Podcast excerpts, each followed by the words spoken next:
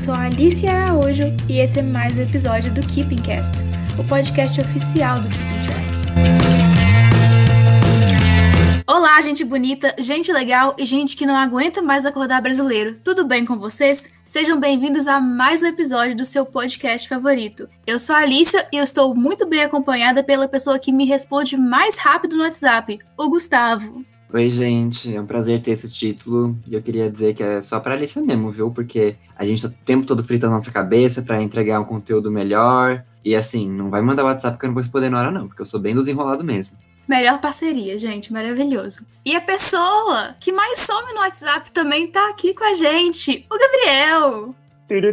Esse foi o barulhinho da janela do MSN, não sei se vocês captaram o conceito. Mas eu demoro, mas eu ainda amo todos vocês. E olá, galerinha, espero que estejam bem. E é isso, beijoquinhas. Eu sou o oposto do Gustavo. Desculpa, gente.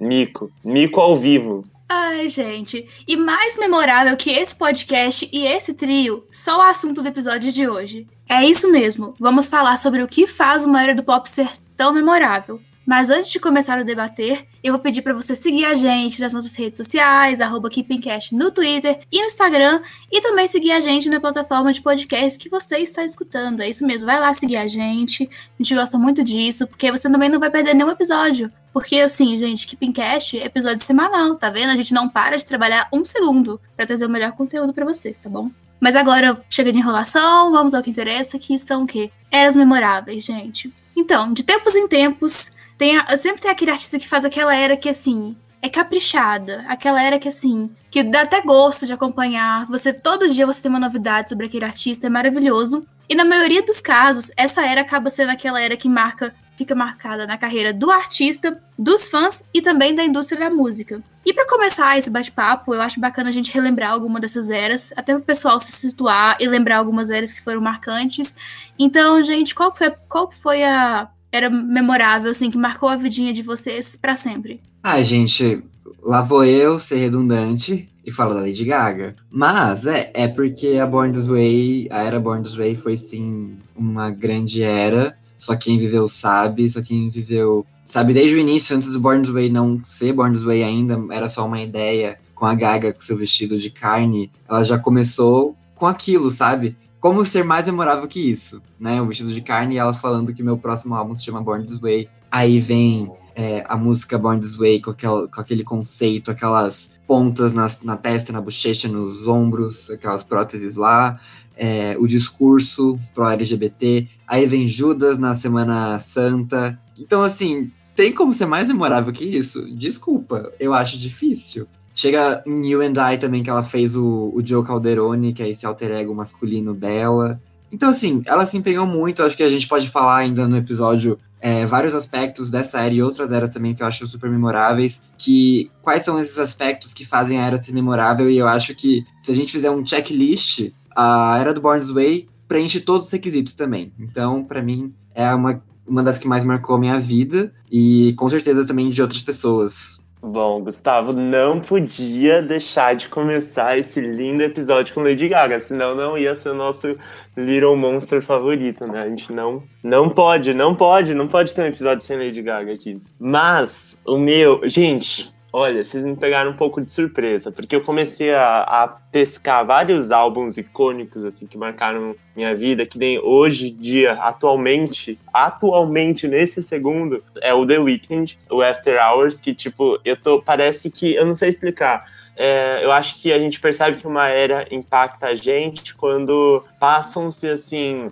meses e meses do lançamento do álbum e aquilo não só tá tão vivo em você, como cresce. Parece que as músicas crescem em você. Você fica mais é, fã e admirado pelo artista, pelo conceito que ele vem construindo com os tempos. Então acho que é isso, não só da era tá viva em você, mas ela cresceu, o álbum cresceu em você. Acho que é isso que eu tô sentindo muito com The Weeknd. Mas já que é para falar de uma era muito favorita minha, eu vou falar do, do Green Day com American Idiot, que foi um álbum assim que, por mais óbvio que seja, eu acho que foi o álbum pelo qual eu tive a chance assim de conhecer eles de verdade e de realmente virar um pouco fã. Claro que eu fui virar fã, fã mesmo depois, mais pra frente, porque eu, sei lá, eu tinha uns 12, 13 anos, tô chutando aqui. Mas eu era muito novo ainda. Eu era, eu, era aquela era que tinha mu muitas bandas emo em alta e eles estavam trazendo o pop punk deles para um conceito mais pop. Então, acho que foi uma das primeiras vezes que o Green Day tocava em massa nas rádios assim, e não só nas rádios alternativas, também nas rádios pop. Então, aquilo me marcou muito e o jeito que eles construíram toda a identidade e mais do que isso,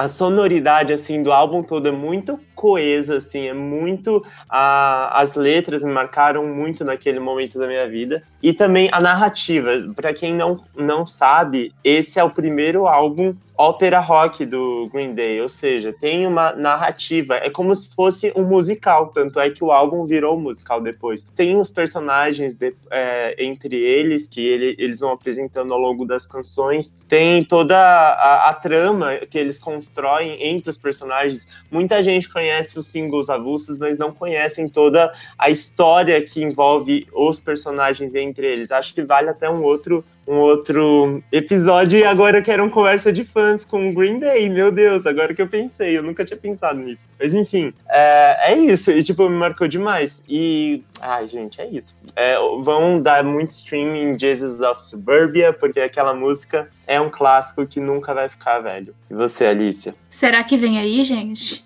Será que a gente deu.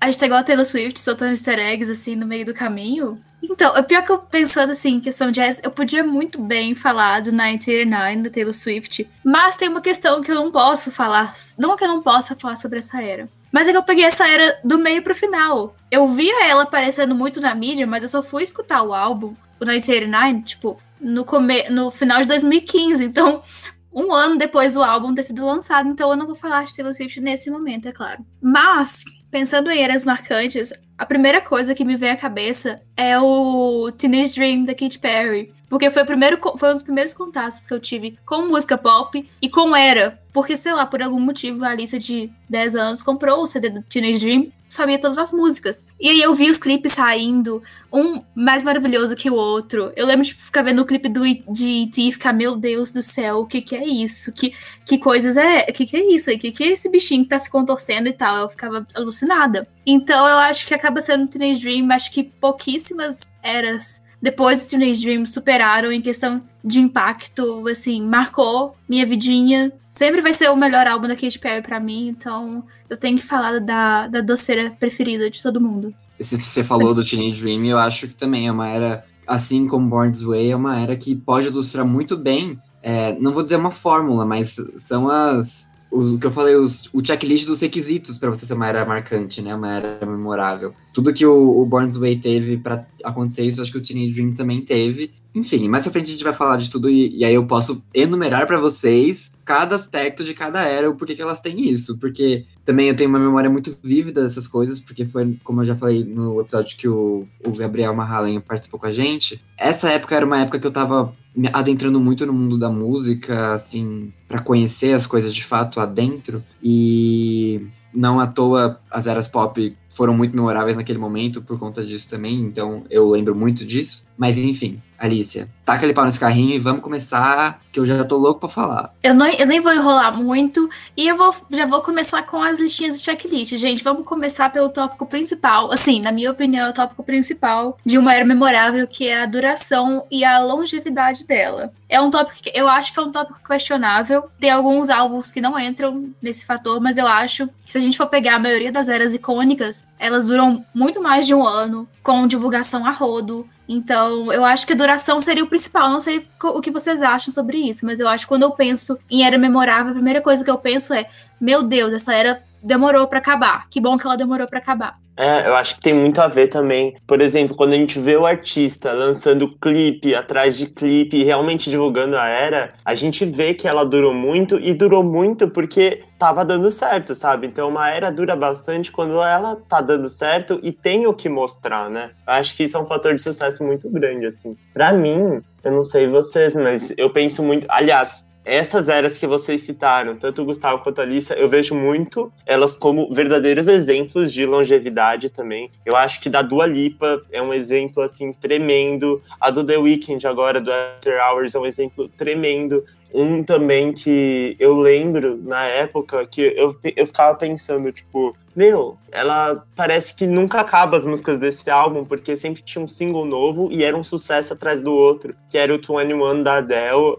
Assim, tipo, parece que essa era durou um tempão. E outra, que antes de passar a bola para vocês também, uma outra que, assim, é meio peculiar, porque tem gente que ama, tem gente que odeia, mas é uma era que a gente não pode negar que foi uma das mais, assim, foi, teve uma das turnês mais lucrativas da história, enfim, que é o Ed Sheeran com Multiply que o Gustavo pode me bater agora, mas assim, levantou a sobrancelha já.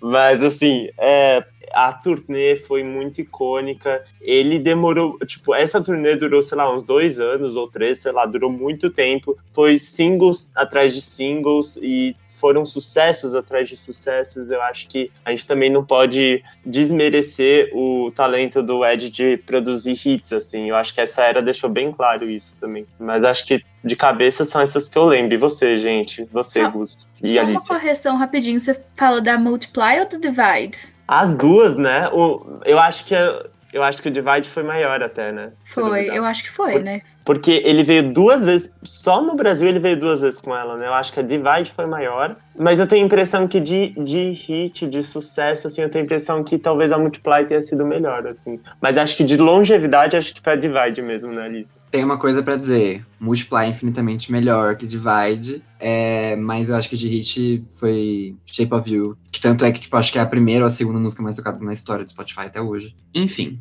não vou entrar nesse mérito do Ceboso lá do Reino Unido, mas queria falar então a respeito da longevidade, duração da era. Eu acho que uma coisa que tá muito atrelada a isso, com certeza, o que faz uma era memorável é isso. Você ter uma era que dura muito tempo, vai ficar muito tempo na cabeça das pessoas. Mas o que, que o porquê que isso acontece? E aí eu acho que isso acontece nos casos desses álbuns que qualquer música poderia ser single. Ou tipo, não qualquer música, mas sei lá, mais da metade do álbum poderia ser um single, sabe? Que nem a gente, o, o Bonnie falou da do Alipa. A gente ouviu, a gente ouviu o Future Nostalgia pela primeira vez, a gente ficou, ah, essa pode ser single. Ah, essa também pode ser single. Ah, essa pode ser. No final, mais da metade do álbum poderia ser single. E é isso que tá acontecendo, né? Love Again tá aí pra provar. Ela já tinha relançado o álbum, que isso também é uma coisa. Relançar um álbum faz com que a era ganhe mais um tempo de vida, mas também ela voltou atrás e pegou a uma música que já tinha sido lançada na primeira versão do álbum, com Love Again. E, e enfim, né, gente? É, isso acontece com a Dolipa, isso acontece com The Weeknd também no After Hours. É, muitas vezes que eu ouvi também eu ficava muito em dúvida, mas as que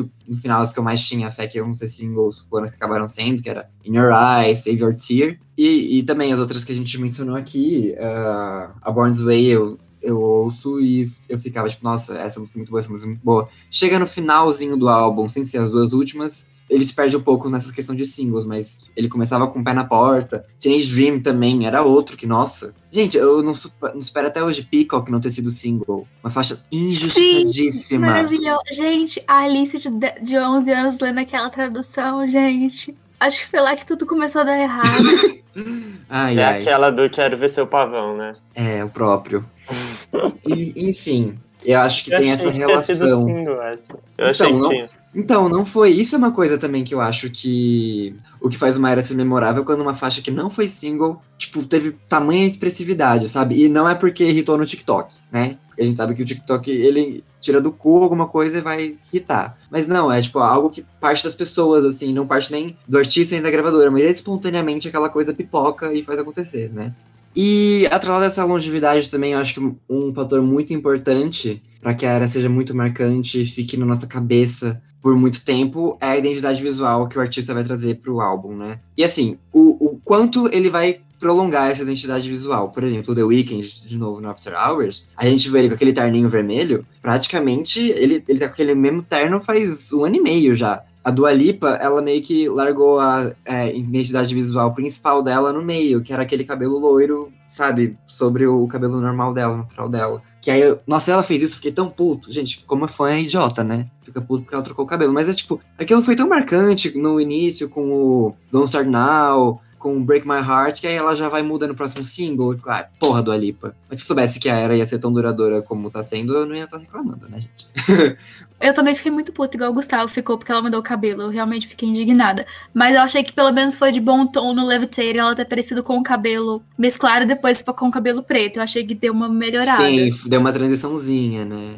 Aí também, como eu falei das eras memoráveis que eu puxo lá de trás, por exemplo, Born This Way Teenage Dream, a identidade visual ela ficou, a do álbum, como um todo, ela ficou só no primeiro single, né? Em California Girls, a Katy Perry trouxe lá a Sweet Fantasy dela lá, de, dos docinhos, e a Lady Gaga também trouxe toda aquela coisa das do corpo dela pontudo e tudo mais, só no primeiro single, né? Porque aí chegou no segundo single e mudou to toda a estética e, e, tudo mais. Só que aquilo ficou marcado, ainda assim, né? Ele, elas só não usaram isso a era inteira. Outra coisa que a gente pode mencionar a respeito disso, por exemplo, a Rihanna, na era Loud, ela com aquele cabelo vermelho, água de salsicha o tempo todo. Tipo, são coisas bobas, mas que fazem com que a gente assimi vá assimilar essas eras pelo decorrer do tempo. A gente vê a Rihanna com aquele cabelo, a gente sabe de que ano é aquele cabelo, entende? É, querendo ou não, faz com que a era seja memorável. A gente se lembra dela. Só de ver uma foto, por exemplo. Então isso é muito incrível da gente perceber. E que nem uma, a era, tadinha, morreu cedo, coitado. Mas acho que tinha tudo para ser memorável.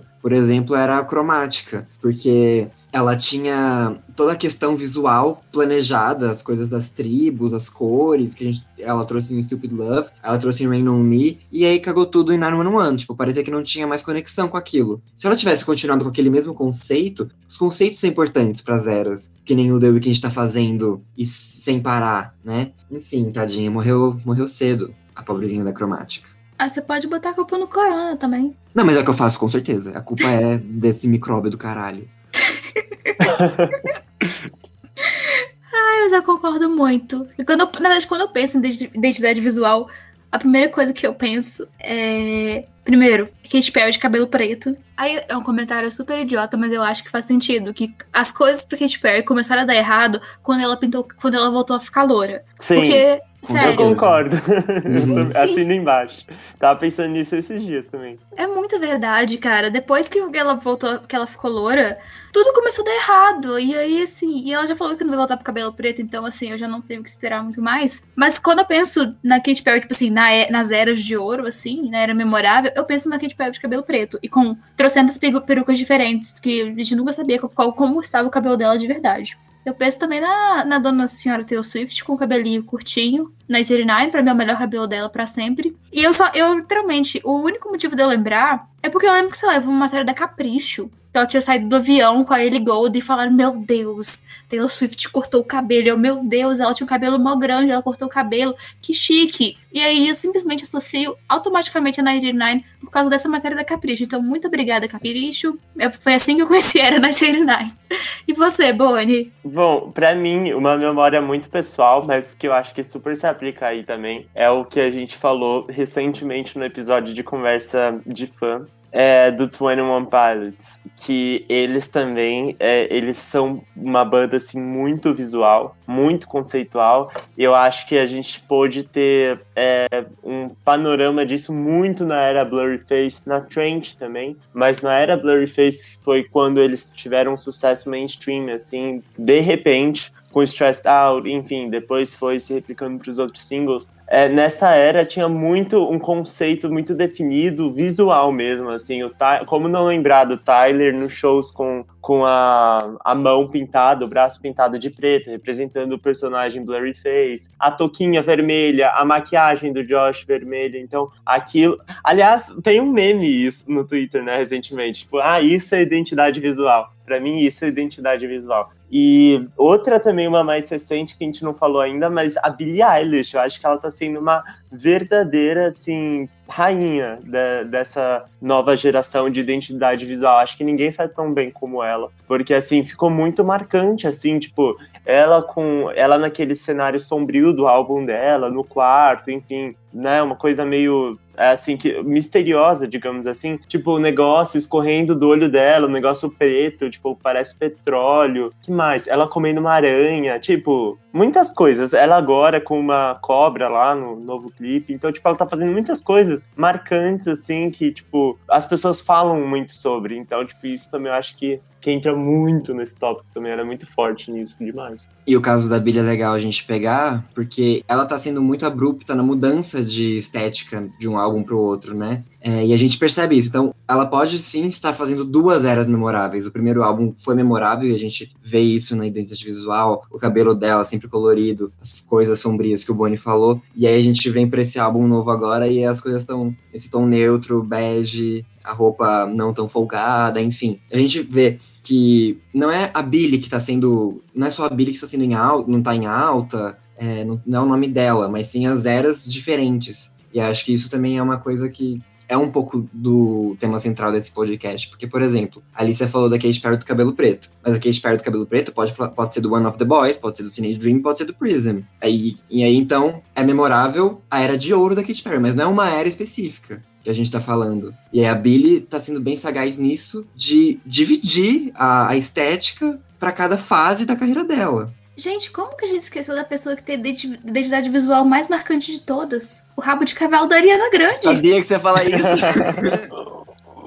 Ai, um ícone. Coitada. Então, gente, é que não é identidade visual, né? É um negócio que ela usa há 10 anos. É óbvio que as pessoas iam assimilar um ao outro. Não tem, assim, identidade visual. É tipo o The Weeknd tá usando terno há um ano. Ok. Porra. Gente, inclusive, imagina só como deve ser o crânio da Ariana Grande. Todo puxado pra cima, né? Porque aquele cabelo nunca viu. Nunca se olhou no espelho sem uma xuxinha pra prender ele, né? Só no clipe de Rain On Me. Inclusive, Lady Gaga, grande fornecedora da liberdade do cabelo da Ariana Grande, que durou pouco, porque né, nem divulgou direito. Mas para continuar, gente, a gente continuar as questões de divulgação, né? Já que o senhor Gustavo deixou bem claro que Rain On Me não teve divulgação, então a gente tem que se, se, tocar nesse assunto que é o que, gente? Divulgar, dar entrevista, fazer muita performance em todos os talk shows norte-americanos e os britânicos também. Que querendo ou não, gente, acho que o exemplo mais claro que a gente tem é a dona Dua Lipa, que promoveu o Don't Star Now daqui até a Lua é uma das partes que eu mais gosto das eras. E é o que eu mais tenho saudade também, porque ninguém promove, mais nada nessa merda.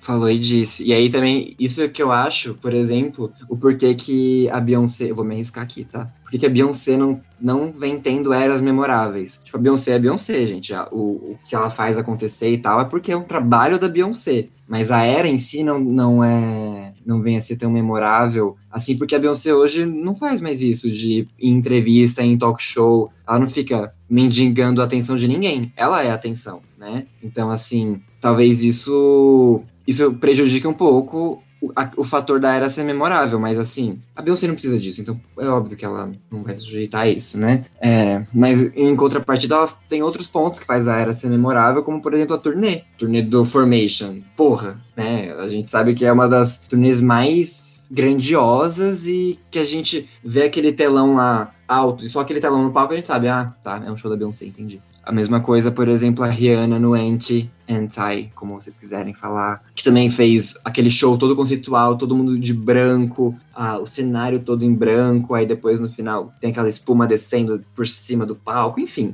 É, os shows também acho que eles têm uma, uma participação importante nessa, nesse quesito. Como não lembrar do castelo que a Lady Gaga levou no Broadway Ball, sabe? Tantas coisas que também ficam. A gente mistura a performance com a identidade visual. Tudo tá meio conectado, né? Eu tô ansioso para ver, por exemplo, o que, que, a gente pode esperar das eras memoráveis atuais, que são a After Hours e a Future Nostalgia, porque a gente ainda não viu a turnê deles, né? E já tem mais de um ano que, esses, que essas eras estão acontecendo, então o que será que a gente pode esperar? E eu espero grandes coisas, com certeza. Será que a gente vai ver? Ai, queria tanto. Vocês acham? Você tá perguntando, tipo, a gente vai ver no Brasil ou a gente, a humanidade, vai testando tipo, na, é, na, na, vi na, vida mesmo. As pessoas acho que vai, vai. Acho que uma hora vai chegar. Eu acho que assim, se tem uma era que corre risco de não acontecer, é a cromática, né? Porque há dois anos seguidos já sendo adiada e, pra mim, na minha opinião, a Gaga já tá em outra, outro mood. Mas eu vejo que tem esse fogo no olhar, esse tesão em continuar acontecendo, do The Weeknd e da Lipa, por exemplo. As eras estão sendo memoráveis e eles estão curtindo o momento, sabe? Eles estão empenhados em fazer isso acontecer. É, e eu, eu gostei muito que você falou dos shows, porque eu acho que, mesmo que assim, mesmo que, sei lá, um show não venha pro Brasil, a gente sabe várias coisas marcantes de um show, sabe? Principalmente o quesito da Beyoncé, eu acho que é muito forte, assim. A gente não vê todas as eras, as eras e turnês da Beyoncé aqui no Brasil, mas a gente sabe o quanto é icônico porque a repercussão disso na internet internet é gigantesca. A Beyoncé, assim, ela é uma, assim, uma persona monstruosa, assim, de performance, eu não consigo nem descrever. É, outra também, assim, de performance, eu tô tentando pensar em performance em premiação, coisas assim. Isso, tipo, eu acho que muitos artistas pop têm bastante, assim, que nem Doja Cat hoje faz muito, mas é de show mesmo,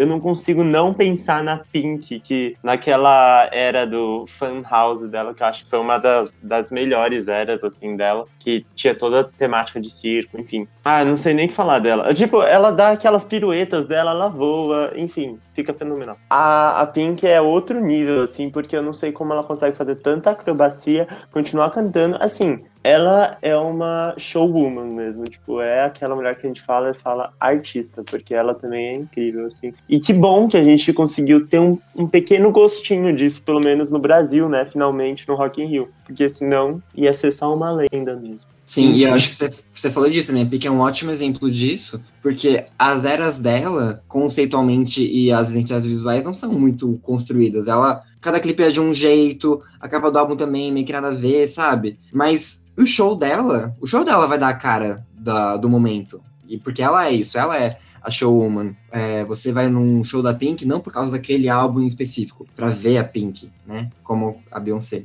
Gente, eu falei da Beyoncé, mas assim, eu não quis desmerecer o Lemonade, o Lemonade é foda pra caralho, tá? Eu acho ele injustiçadíssimo também. É, eu só falei disso porque o Lemonade meio que passou batido nessas questões de divulgação. Foi isso o tempo que Beyoncé divulgava, gente. Bom, gente, e continuando no nosso papo de eras, a gente não pode falar de uma era sem falar de clipes, porque todo mundo adora um clipe conceitual, aquele clipe que você fica horas vendo em looping. E acredito eu que uma era de respeito tem que ter no mínimo uns 4 ou 5, cinco clipes. Mas assim, eu não, eu não consigo. Não tô pensando em alguma era que tenha clipes específicos, de novo, eu só consigo pensar em Taylor Swift, porque foi o eu, meu contato com 1989 foi a base de clipe, até eu descobri que tinha um álbum no meio, eu tinha que escutar o álbum. então, acontece. Ou eu fui descobrir, já tava o quê? Já tava lá em Out of the Woods, sabe? Ups, cheguei um pouquinho atrasada no rolê, mas tá tudo certo. No final, eu comprei o álbum. Mas o que, que vocês acham da questão de clipe, gente? Eu particularmente sou apaixonada. É uma das minhas partes preferidas de toda a era.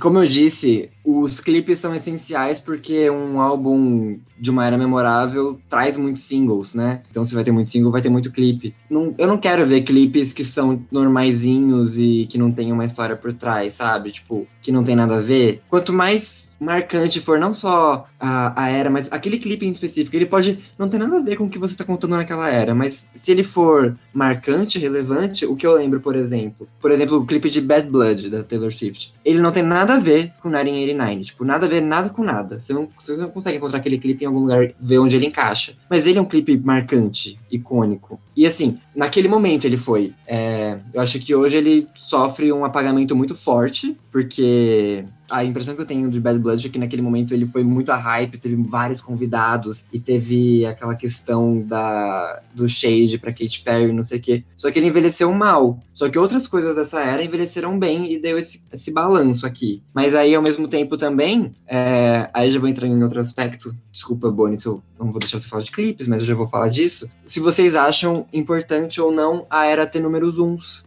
Uh, porque para ela ser memorável. Porque assim, tem muita era que não, não teve muitos números uns e foi boa pra caceta. O exemplo disso é a Dua Lipa. A Dua Lipa não conseguiu o número um e ela é a, a referência que a gente tem de uma era marcante hoje. É, mas aí a gente vai ver, por exemplo, a Taylor no 1989, ela conseguiu, sei lá, uns três números uns. A, a Katy Perry no Teenage Dream conseguiu, sei lá, seis números uns no mesmo álbum. Que eram assim, coisas monstruosas. Mas, sei lá, isso é muito relevante pra, pra era ser, ser memorável? Eu acho que não, pra ser bem sério. E aí, meu, meu caso paradigma disso é a Dua Lipa. Que tudo que ela faz é muito maior do que os números uns que barraram ela. Por exemplo, o Bruno Mars agora com o Anderson Peck. Tipo, até, até agora, tudo bem que eles estão no primeiro single ainda. Mas Levitating, pra mim, existe uma bagagem muito maior por trás de Levitating do que essa música, entendeu? Aí que foi a música que barrou ele. Ou, por exemplo, se a gente for na lá em 2010, 2009, quando o TikTok barrou Bad Romance. Quem é mais memorável? Bad Romance ou TikTok? Bad Romance, mas ela não pegou o número 1. Um. Então o número 1 um é tão relevante assim? Acho que não, entendeu?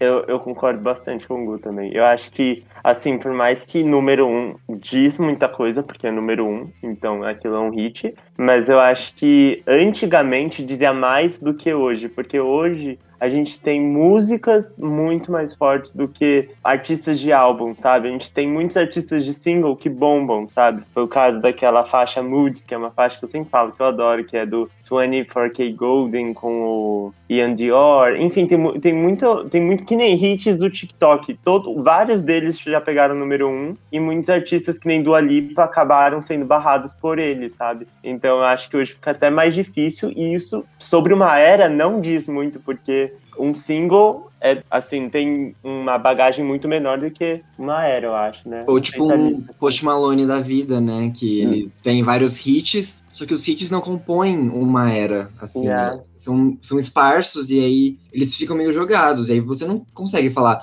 nossa, a era X do Post Malone é uma era muito memorável, porque não é ele tem hit, isso é inegável, mas ele não conseguiu construir algo que fosse algo que um artista de álbum faz, entende? Por mais que ele lance os álbuns e tal, as coisas dele não são conexas. Nossa, eu concordo super. Isso do Post Malone eu sempre penso. Tipo, eu gosto muito dele, pessoalmente, mas é muito engraçado isso. Tipo, ele nunca consegue é, construir um álbum que as pessoas adotem, assim, o álbum como um todo, né? Só os singles. Isso é bem forte nele. E você, Alicia? Gente, eu trocaria todos os number, number ones por clipes, assim, honestamente, sabe? Caguei por number one, eu gosto de clipe. Eu sou muito desse time que, sim, number one não significa. Na verdade, na verdade, corrigindo, eu acho que number one só serve pra uma coisa, que é pra fandom ficar enchendo o saco de fandom, porque ai, foi number one, foi number one. Eu falei assim, meu Deus, gente, tem tanta artista que foi number one e assim tipo assim, number one na primeira semana, depois out completamente. Ou literalmente depois de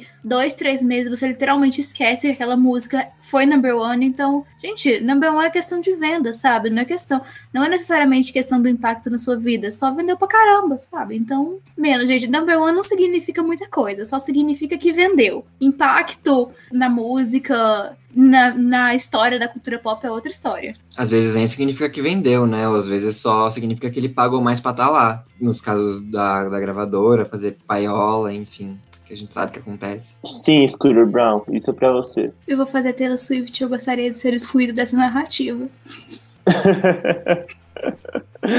Muito bom. Ai.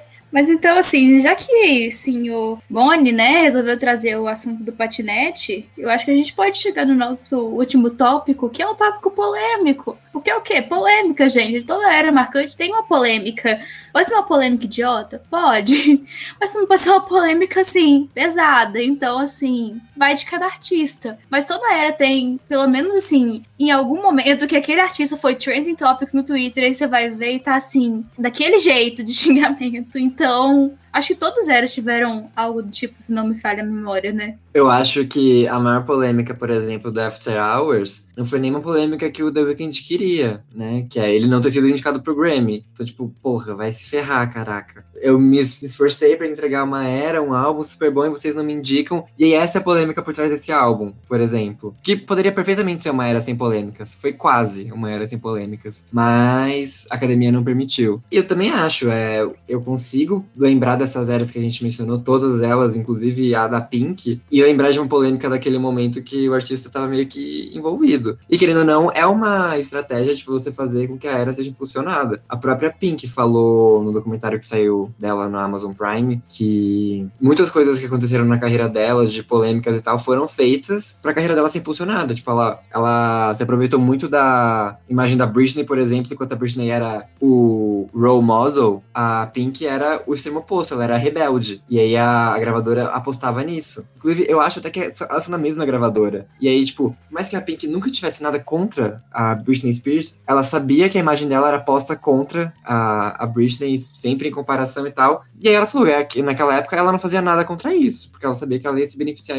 de alguma forma. Então, é um mal da própria indústria e que se retroalimenta, né? Nossa, que insano esse negócio da Pink. Eu não vi o documentário dela, mas isso que você falou da, da Britney e ela, assim, quando a gente coloca numa balança, são extremos, assim, e nossa, faz todo sentido. Assim, eu vou, vou falar de uma era aqui que eu acho que foi conhecida somente pela polêmica. Posso estar sendo polêmico ao dizer isso, mas eu acho que foi totalmente só pela polêmica, que foi, e é meio que essa base que o Gustavo falou, Miley Cyrus com Bangers. Que foi quando ela virou a chave daquela menina da Disney para fazer twerk ali, para estar tá com naquela. Como não lembrar? Tipo, acho que é um dos maiores ícones da, dessa última década do pop. A Miley Cyrus em cima da, Roy, da Wrecking Ball pra lá e pra cá, daquele jeito, lambendo martelo. Enfim, pelada. Pelada, pois é. Assim, ela foi muito polêmica nessa era, porque ela realmente quis ser o extremo, exatamente isso que o Gu falou, assim, uma coisa que ia impulsionar a carreira dela e construir, reverter totalmente a imagem dela, não sei se para uma imagem boa, mas mudar totalmente o que ela havia construído na Disney. Então, essa era foi muito polêmica e eu não vou nem dizer que é pelo álbum, assim, até porque no fandom da Miley as pessoas não gostam muito desse álbum, eu acho. É, pelo menos assim, dizendo por mim, eu acho esse álbum bem ruim. Vou dizer, vou ser sincero, o álbum Bangers. Mas tipo, a era foi icônica por conta disso, da polêmica e da imagem que ela trouxe com ele, sabe? De rebeldia. Assim. E as polêmicas que ela trouxe pro show também, né? Como não lembrar, como não remeter a ela, aquele telão que era a cara da Miley, ela abre a boca e, tipo, desce o escorregador como se fosse a língua dela e ela descendo no escorregador. Tipo, porra, gente, isso, a porra louquice dela era uma polêmica e ela incorporou isso, né, na era, a polêmica em si. Mas eu acho, aí falando especificamente da Miley, porque eu lembro exatamente do momento que eu vi o Weekend Stop pela primeira vez, e eu e minha vizinha estávamos vendo juntas e a gente entrou em estado de choque. A gente ficou assim, foi, foi aquele momento nasceu um trauma. Depois eu fui entender, mas nasceu um trauma. A gente ficou. Tá levando na análise até hoje. Estamos na terapia, gente. Oito anos de Can't Stop. Miley Cyrus, a conta é sua, viu, filho? Nossa, mas eu lembro até hoje como foi bizarro. Mas eu acho que foi importante, mesmo sendo uma era extremamente polêmica e tal, eu acho que foi uma era importante pra Miley, tipo, se cortar todas as cordinhas que ligavam ela à imagem de boa moça e ela poder fazer o que ela queria da, daqui pra frente, né? À toa que agora ela tá nessa era rock e tal. Então, mesmo sendo uma era super polêmica, ter causado vários traumas, eu acho que foi, assim, essencial para ela ter a liberdade que ela tem agora. Mas, assim, eu acho que a área mais polêmica, assim, que me, que me vem à memória é ela. Porque, por exemplo, a polêmica da Dua Lipa foi ela não sair foi ela não parar em casa, sabe? Foi tipo, ela não parar em casa. polêmica da Taylor foi o Bad Blood e a dos boletos. É umas coisas meio idiota, mas acontece. Nossa, verdade. Ai, que boa época pra zoar Taylor Swift, né, gente? Assim, eu, não, eu realmente não sei a fundo, então nem vou falar exatamente o que é especificamente, mas essas grandes divas pop, assim, da, da década de 90, eu sei que muitos álbuns icônicos delas, assim, vieram carregados junto com polêmicas, assim. E falando dessas cantoras mais velhas também, a própria Madonna, né, gente? Quando a Madonna surgiu, sendo super transgressora e tal, ela causava polêmica. Tinha uma. Agora eu não lembro a turnê, mas era aquela cena que mostra no documentário na cama com Madonna, que ela meio que simula uma masturbação no palco. Então, tipo, polemizou total. Ela foi meio que banida do Vaticano, essas coisas assim, sabe? E, gente, a Madonna. Ela tava lá naquele, naquele momento histórico e ela entrou pra história, sabe? Então não importa muito mais o que ela faça hoje, porque ela já fez muitas polêmicas e ela fez muitas eras memoráveis a partir disso. Caramba, eu não, não sabia desse detalhe que da Madonna que ela simulava. Mas eu acho, inclusive, que polêmicas, assim, esse tema de polêmicas no pop é um tópico que rende até outro episódio. Sério, porque tem muita coisa, né? Se a gente for pegar fundo. Eu amo. Nossa, gente. Será que vem aí 2.0, gente?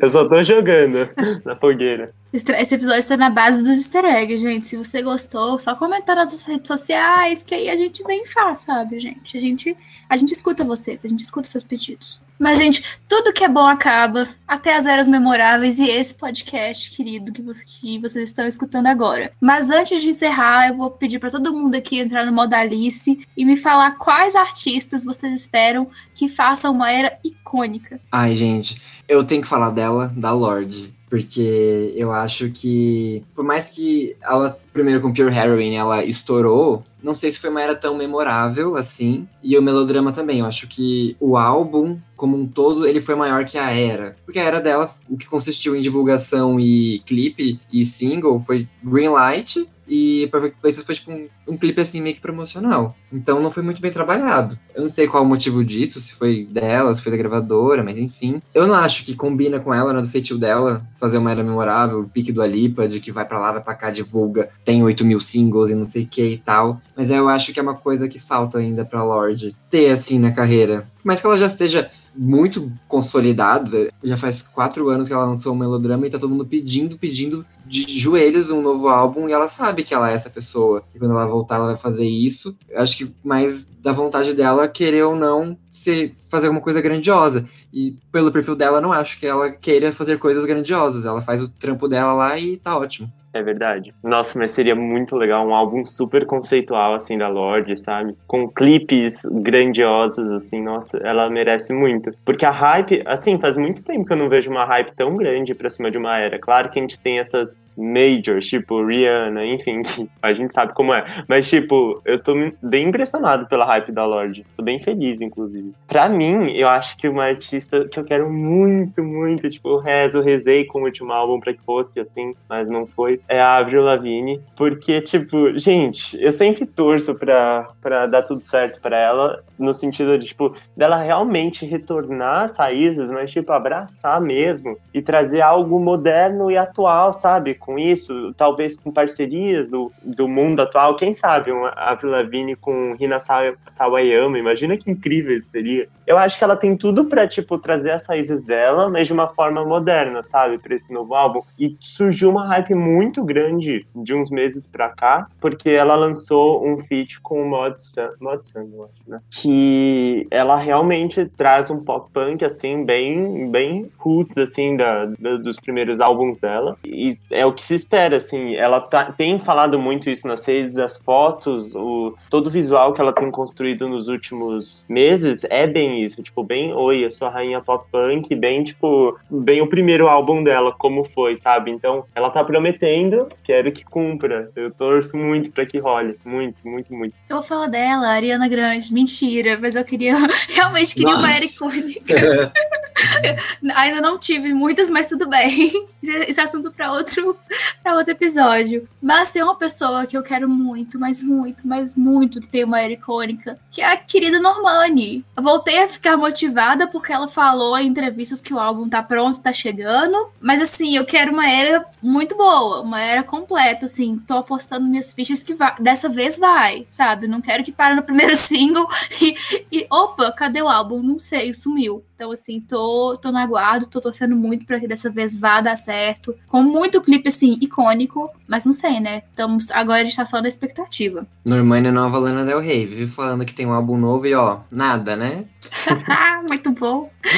A Normani, eu vi uma entrevista dela que ela deu recentemente, porque ela tá começando a ter mais divulgação agora, dela falando que, que ela quer mostrar nessa nova era dela, que é a primeira, né, de fato, que ela é muito além do motivation. Aquilo foi um caso muito específico, que ela quis ser mais comercial, tipo, ela realmente falou dessa forma. Então, eu acho que ela vai, ela tá querendo trazer uma coisa mais conceitual, experimental, e eu tô bem curioso, porque assim, ela tem muito potencial, eu acho. A gente fica aí na expectativa. Eu acho isso que você falou faz sentido, porque, caso vocês não saibam, a Normani tinha uma música com a Dua Lipa pro Future Nostalgia. E aí, quando a Dua Lipa lançou o Future Nostalgia Moonlight Edition, foi a música sem a Normani. Então, alguma coisa aconteceu pra Normani não estar. Tá. Então, não sei se foi realmente isso. Faz sentido isso que você falou, tipo, se isso for verdade, a Normani querer dar um outro rumo para as coisas que ela vai lançar. Então, tipo, vou sair um pouco do comercial e fazer alguma coisa mais pensada. E aí, ela meio que pediu pra não lançar o feat com a Dua Lipa, sabe? Caramba. Qual é a música, Gu, que, que era?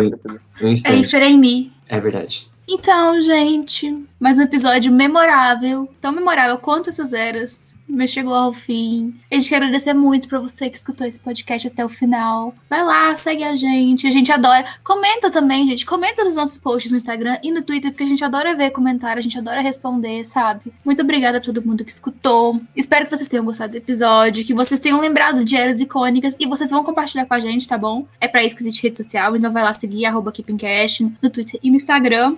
E a gente se vê num próximo episódio que vai ser tão memorável quanto esse, tá bom? Então, beijos. Adeus, galera.